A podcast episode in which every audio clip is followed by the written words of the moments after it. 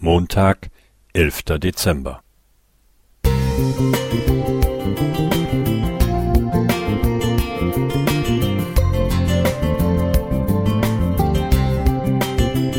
Ein kleiner Lichtblick für den Tag.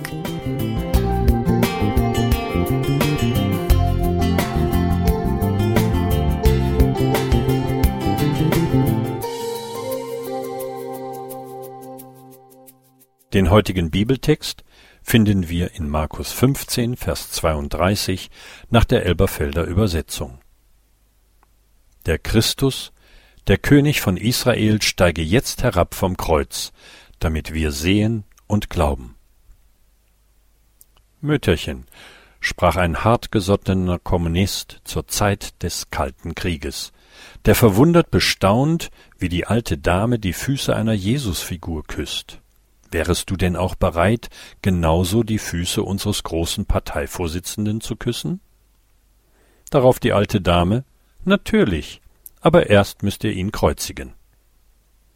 Die Antwort hat einen Preis für Schlagfertigkeit verdient.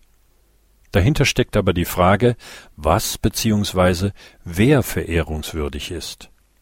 Für das Mütterchen verleiht die Bereitschaft Jesu sein Leben für uns loszulassen unerschütterliche Glaubwürdigkeit und eine innige Beziehung. In dem Text aus der Passionsgeschichte wird geschildert, wie Menschen den schon am Kreuz hängenden Jesus verspotten. Da fällt die Aussage, damit wir sehen und glauben. Abgesehen davon, dass Spötter keine Theologie betreiben wollen, sondern eine lakonische Form der Herzenskälte praktizieren, begegnet uns hier die Frage der Macht und Autorität, der man sich beugen würde. Der Spötter bestimmt autonom und selbstbewusst die Bedingungen seines Glaubens. Wenn er, dann wir.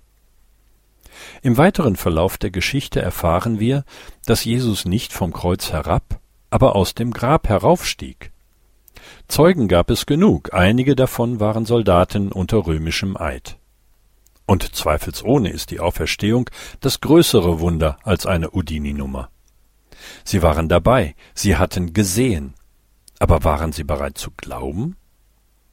Die nüchterne Antwort an die Spötter lautet Nein, ihr würdet nicht glauben, wenn ihr das sehen würdet. Obwohl ich versuche, die Spötter auf Distanz zu halten, weil ich ja ein Frommer bin, muss ich lesen, dass auch sie Fromme waren. Hohe Priester und Schriftgelehrte. Eine gute Bibelkenntnis scheint also nicht davor zu bewahren, dass wir Gott diktieren, unter welchen Gegebenheiten wir uns zum Glauben herablassen würden.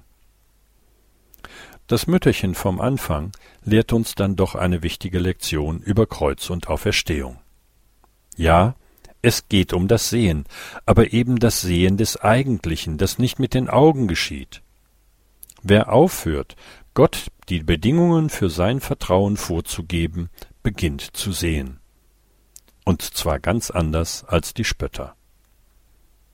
Dennis Meyer Musik